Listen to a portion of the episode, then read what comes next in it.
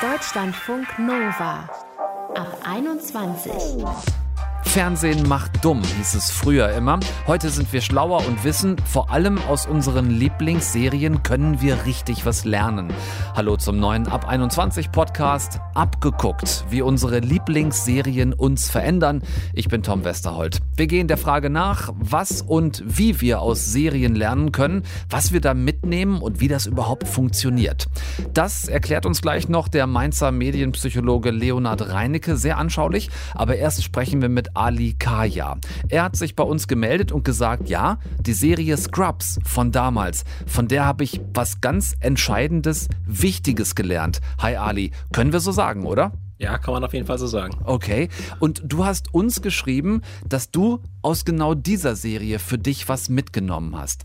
Was war das bei Scrubs, was da anders war als bei anderen Serien? Naja, bei Scrubs, was ich mitgenommen hatte, war also die Definition von einem Mann und wie er fühlt und was er fühlt und vor allem, dass er über seine Gefühle reden kann. Das war sowas, das habe ich damals bei Scrubs mitgenommen. Mhm. Es ist, um es mal kurz zu erklären, weil es ja doch schon ein bisschen länger her ist, für die, die jetzt nicht so ganz Scrubs fit sind. Wir haben im Endeffekt drei junge Ärzte in einer Klinik. Äh, JD und Turk sind die beiden Jungs, die auch in einer WG zusammenleben. Und dann gibt es noch Elliot, so ein bisschen der ja, Love Interest von JD, könnte man sagen. Und wir gucken denen dabei zu, wie die so durch ihre Assistenzarztjahre an einer Klinik gehen. So als kurze Zusammenfassung. Und JD ist ja so der, der sein Herz eigentlich immer so auf der Zunge trägt und auch viel so über seine Gefühle redet, damit auch manchmal aneckt. Und das hat dir damals sozusagen ja geholfen, das auch zu tun. Kann man das so sagen? Ja, auf jeden Fall. Ich meine, als ich Scrubs geschaut habe damals, ich glaube 2005 oder 2006 kam das raus in Deutschland, da war ich 13, 14 Jahre alt. Und ich meine, zuerst habe ich es natürlich nur geschaut, weil ich den Humor witzig fand und der auch immer noch witzig finde, aber das war schon so ein bisschen augenöffnend dann auch, vor allem ja in der Zeit, in der man ja sicher dann weiterentwickelt oder gerade entwickelt in der Richtung, dass ich gemerkt habe, okay, es geht nicht nur darum, als Kerl irgendwie der Toughste zu sein und immer irgendwelche dummen Sachen anzustellen, sondern dass man eben auch mal mit seinen Freunden auch über seine Gefühle reden kann, was ich dann ziemlich oft auch gemacht habe, schon mit 15, 16. Mhm. Waren das dann Freunde, die eben auch Scrubs geguckt haben? Nee, das hat sich sogar in Grenzen gehalten. Ich habe zwar ein paar Freunde, jetzt auch vor allem, die das immer noch sehr gerne gucken mhm. und die mir dann noch ziemlich ähnlich sind. Aber das waren Freunde, die waren schon mehr auf der Macho-Schiene mhm. oder hatten ganz andere Interessen. Ich hatte jetzt nicht nur einen Freund, der so war wie Turk oder so ähnlich war, sondern gleich drei oder vier. Und es war ja genau das eben, dass ich dann mehr oder weniger der Erste war, der so ein bisschen über seine Gefühle geredet hat und wie ich zu gewissen Sachen stehe. Und dann habe ich gemerkt, okay, meine Freunde haben da auch gar keinen Stress damit, darüber zu reden. Mhm. Klar war es merkwürdig, wenn andere Leute dabei waren, weil ne, man musste ja immer noch den coolen Macker spielen. Aber wenn wir mal alleine unterwegs waren, war das echt kein Stress, dann auch halt eben über Sachen zu reden, die man, keine Ahnung, Probleme zu Hause oder mit anderen Freunden oder in der Schule. Das hat auf jeden Fall immer gut getan. Ja. Wie wichtig ist denn das für dich gewesen damals, dass das eine Sitcom ist, also dass das eine Comedy-Serie ist und jetzt nicht eine Dramaserie, in der es, weiß ich nicht, ganz explizit so um Gefühle geht? Klar, unbewusst habe ich es natürlich gemerkt, dass Scrubs natürlich schon ein anderer Einstieg ist für sowas. Ich meine, jetzt mal im Vergleich dazu, keine Ahnung, Grey's Anatomy oder sowas, mhm. wo es ja die ganze Zeit Drama ist und die ganze Zeit Spannung. Da hat man, glaube ich, eine andere Erwartungshaltung. Bei einer Comedy-Serie oder bei einer Sitcom, jetzt wie bei Scrubs, ist es ja vollkommen unerwartet, dass die, keine Ahnung, in einem Moment den größten Arzt der Welt spielen, zwei erwachsene Kerle, mhm. und im nächsten Moment sterben drei Patienten und alle sind komplett fertig und reden dann darüber. Also stellen wir fest, dass es durchaus möglich ist, von unseren Lieblingsserien Dinge zu lernen, vielleicht auch Verhaltensweisen fürs Leben. Ne? Ali, du hast uns erzählt, das hat dich tatsächlich schon verändert, was so das Reden über Gefühle auch mit deinen Kumpels angeht. Danke dir sehr, dass du unser Gast warst heute in der Ab 21 und dass du die Geschichte mit uns geteilt hast. Sehr gerne. Deutschlandfunk Nova. Das ist schon einigermaßen krass, oder? Also finde ich, es kommt wirklich mega viel Binge-Material jede Woche neu raus. Das versuchen wir auch dienstagsabends immer in eine Stunde Film hier bei Deutschlandfunk Nova ein bisschen für euch zu sortieren und die guten Sachen davon möglichst rauszufischen. Es ist nicht leicht, bei 15 bis 20 neuen Inhalten jede Woche alleine auf den großen Streaming-Portalen. Wie aktuell zum Beispiel das sehr gehypte Squid Game aus Südkorea. Mega brutal so eine Art Spiel des Lebens mit echten Kandidaten, die wirklich um Leben und Tod spielen, bis am Ende nur noch einer übrig ist. Und dann kommen ja auch noch unsere Darlings dazu, so die All-Time Favorites. Ich hatte neulich tatsächlich so einen Anfall, dass ich echt kurz Penny, Leonard und Sheldon aus The Big Bang Theory vermisst habe, weil, ach, irgendwie war es so ein Ach, damals Moment und ich war nostalgisch. Sie prägen uns tatsächlich oft mehr, als wir denken, unsere Lieblingsserien. In Hollywood nennt man das Ganze auch Education Entertainment. Darüber wollen wir mehr wissen und sprechen deshalb jetzt mit Leonhard Reinecke, Professor für Medienwirkung und Medienpsychologie an der Uni Mainz. Hallo Lennart, wie geht's Sheldon? Ganz hervorragend, nehme ich mal an. Also in der WG kann es einem ja fast nur gut gehen. Genau, der lag gerade so rum. Ich hoffe, du verzeihst mir den blöden Witz zu Anfang. Ja, das ist voll in Ordnung, absolut. Das war ja eine Steilvorlage quasi. Leonard, hast du eine Lieblingsserie, erstmal um darüber zu reden, eine mhm. Lieblingsserie, aus der du irgendwann mal was gelernt hast? Ja, ich muss sagen, ich bin bei Serien wirklich nicht sehr monogam. Äh, meine Lieblingsserien äh, wechseln ständig. Also im Moment äh, schaue ich zum Beispiel mit großer Freude The Squid Game und die neue Staffel von Sex Education. Also ich würde sagen, das sind bei mir immer so Kurzzeitbeziehungen, die ich dann aber sehr genieße. Da muss ich sofort nachhaken, weil von Sex Education was zu lernen, äh, eine Serie mit Essa Butterfield, die ich auch sehr mag, bin hm. ich sofort bei dir. Von Squid Game was zu lernen, da hat man gleich so das Gefühl von, okay, jetzt wird's blutig. Hm. Das ist ja auch richtig. Das ist ja ganz häufig so, dass Serien so die ganz großen existenziellen Themen ansprechen, Leben und Tod, Erfolg, Misserfolg. Und da werden natürlich auch die makabren, brutalen und teilweise unschönen Seiten des, des Lebens dargestellt. Aber das ist natürlich auch gerade ein Reiz bei Serien, dass sie uns in Orte, Welten, Situationen versetzen, die irgendwie existenziell interessant sind, aber die wir natürlich so im echten Leben niemals selber erleben wollen mhm. äh, und äh, hoffentlich auch nicht werden.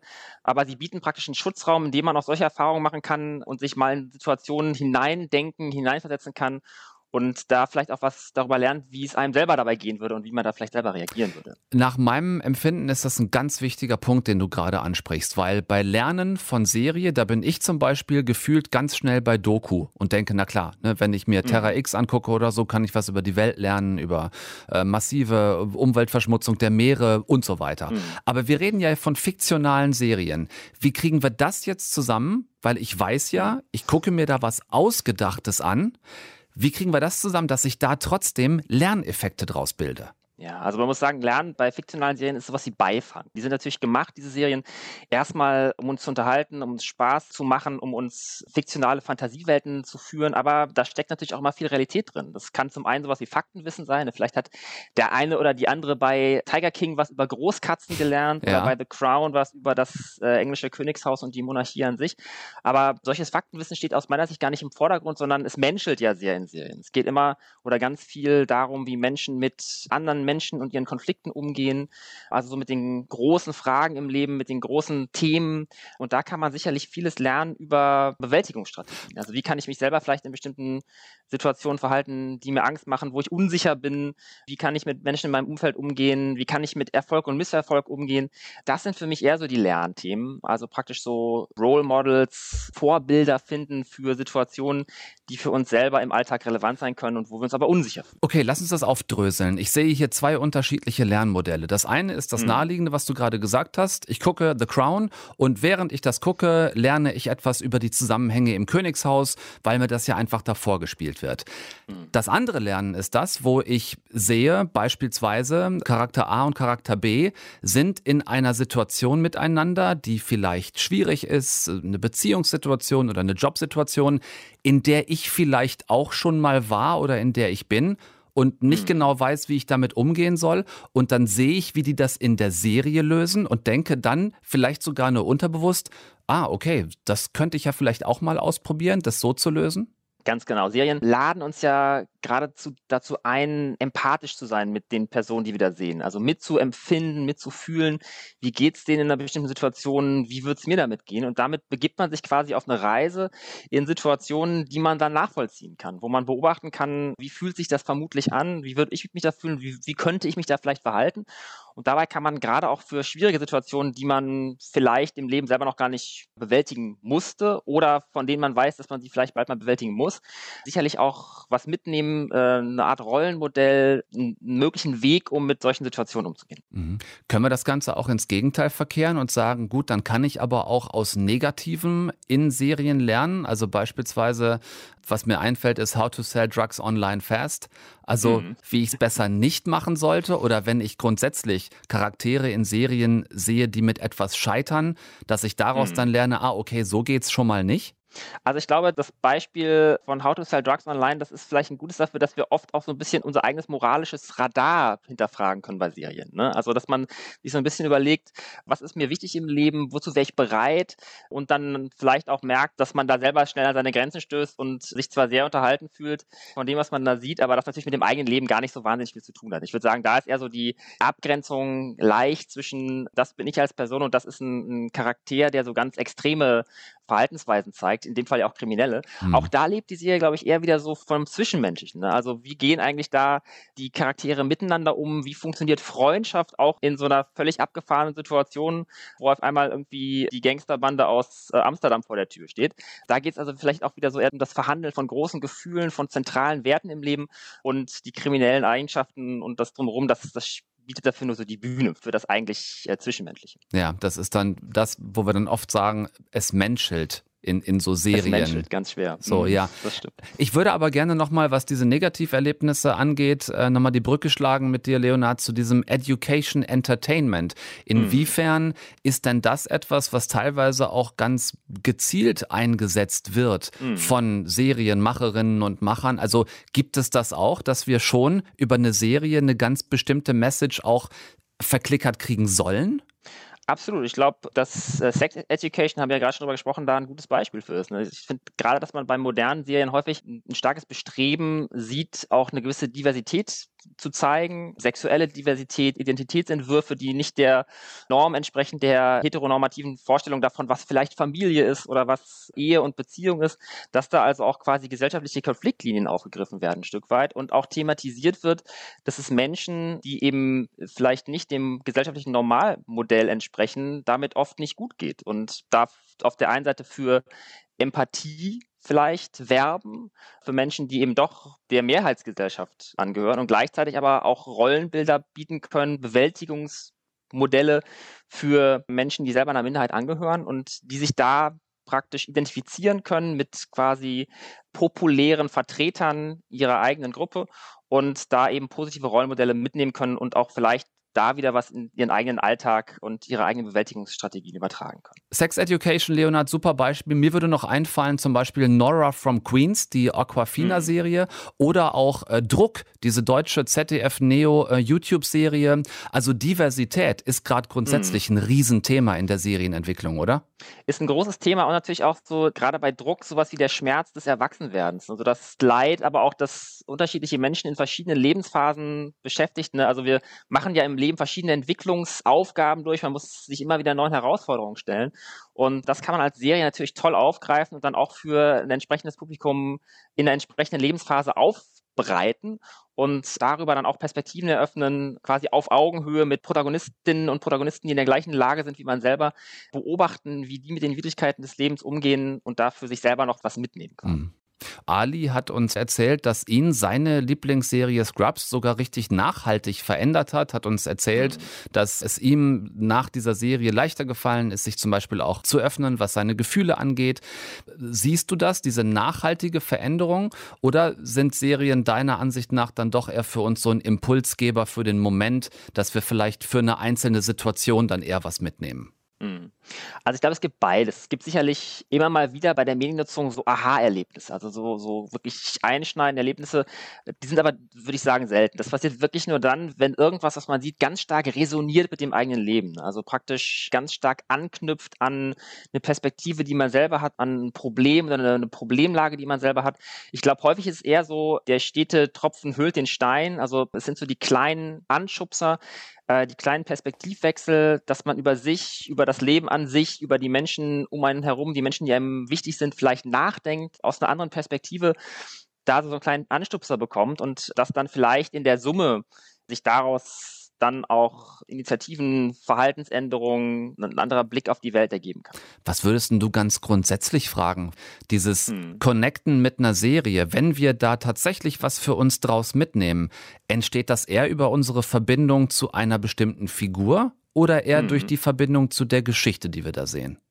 Ich glaube, es geht beides. Also die beiden Wege sind auf jeden Fall die, mit denen uns Serien erreichen. Sie ziehen uns in eine Geschichte herein und das macht es für uns ganz leicht, uns auch einzulassen auf Inhalte. Also wenn man vor einem Lehrbuch sitzt und jetzt was lernen soll, dann ist das ja eine andere Situation, weil man praktisch sich selber überwinden muss, sich mit einem bestimmten Thema auseinanderzusetzen. Wenn man ein Thema aber praktisch in eine spannende Geschichte verpackt, präsentiert bekommt, dann ist das Überwinden gar nicht notwendig, dann wird man reingezogen und einfach mitgerissen. Also Narration, Geschichte ist ein ganz wichtiger Punkt aber ich glaube eigentlich aus meiner Sicht, dass tatsächlich die Identifikation mit zentralen Figuren, das Mitfiebern, das sich hineinversetzen in Personen, die einem vielleicht besonders sympathisch sind oder zumindest die in einem selber was zum Schwingen bringen, ne? die also irgendwie einen zum Nachdenken bringen, dass also diese Beziehung zu einzelnen Charakteren aus meiner Sicht eigentlich das wirkmächtigste Element von Serien ist, gerade weil man diese Protagonistinnen und Protagonisten ja auch über einen gewissen Weg begleitet, über mehrere Folgen, mehrere Staffeln und sich dementsprechend da auch eine äh, intensivere Verbindung als zum Beispiel in einem klassischen Film ergeben kann. Wir können durchaus was mitnehmen aus unseren Lieblingsserien, gerade wenn wir sie über längere Zeit gucken, längere Zeit dabei bleiben. Haben wir darüber gesprochen, gerade mit Leonhard Reinecke, Professor für Medienwirkung und Medienpsychologie an der Uni Mainz. Ich danke dir ganz herzlich fürs Gespräch. Sehr, sehr gern lernen aus unseren Lieblingsserien. Eben nicht nur, wenn es Dokus sind oder Serien wie The Crown, bei der wir hinterher definitiv mehr übers britische Königshaus wissen als vorher. Auch un- und unterbewusst lernen wir aus unseren Lieblingsserien und nehmen Dinge mit, die uns dann oft über viele Jahre begleiten. Wir freuen uns, wenn wir eure Lieblingsserie zum Hören bleiben und sagen Tschüss bis zum nächsten Mal. Deutschlandfunk Nova Ab 21. 21. Die Podcasts jederzeit auch auf deutschlandfunknova.de.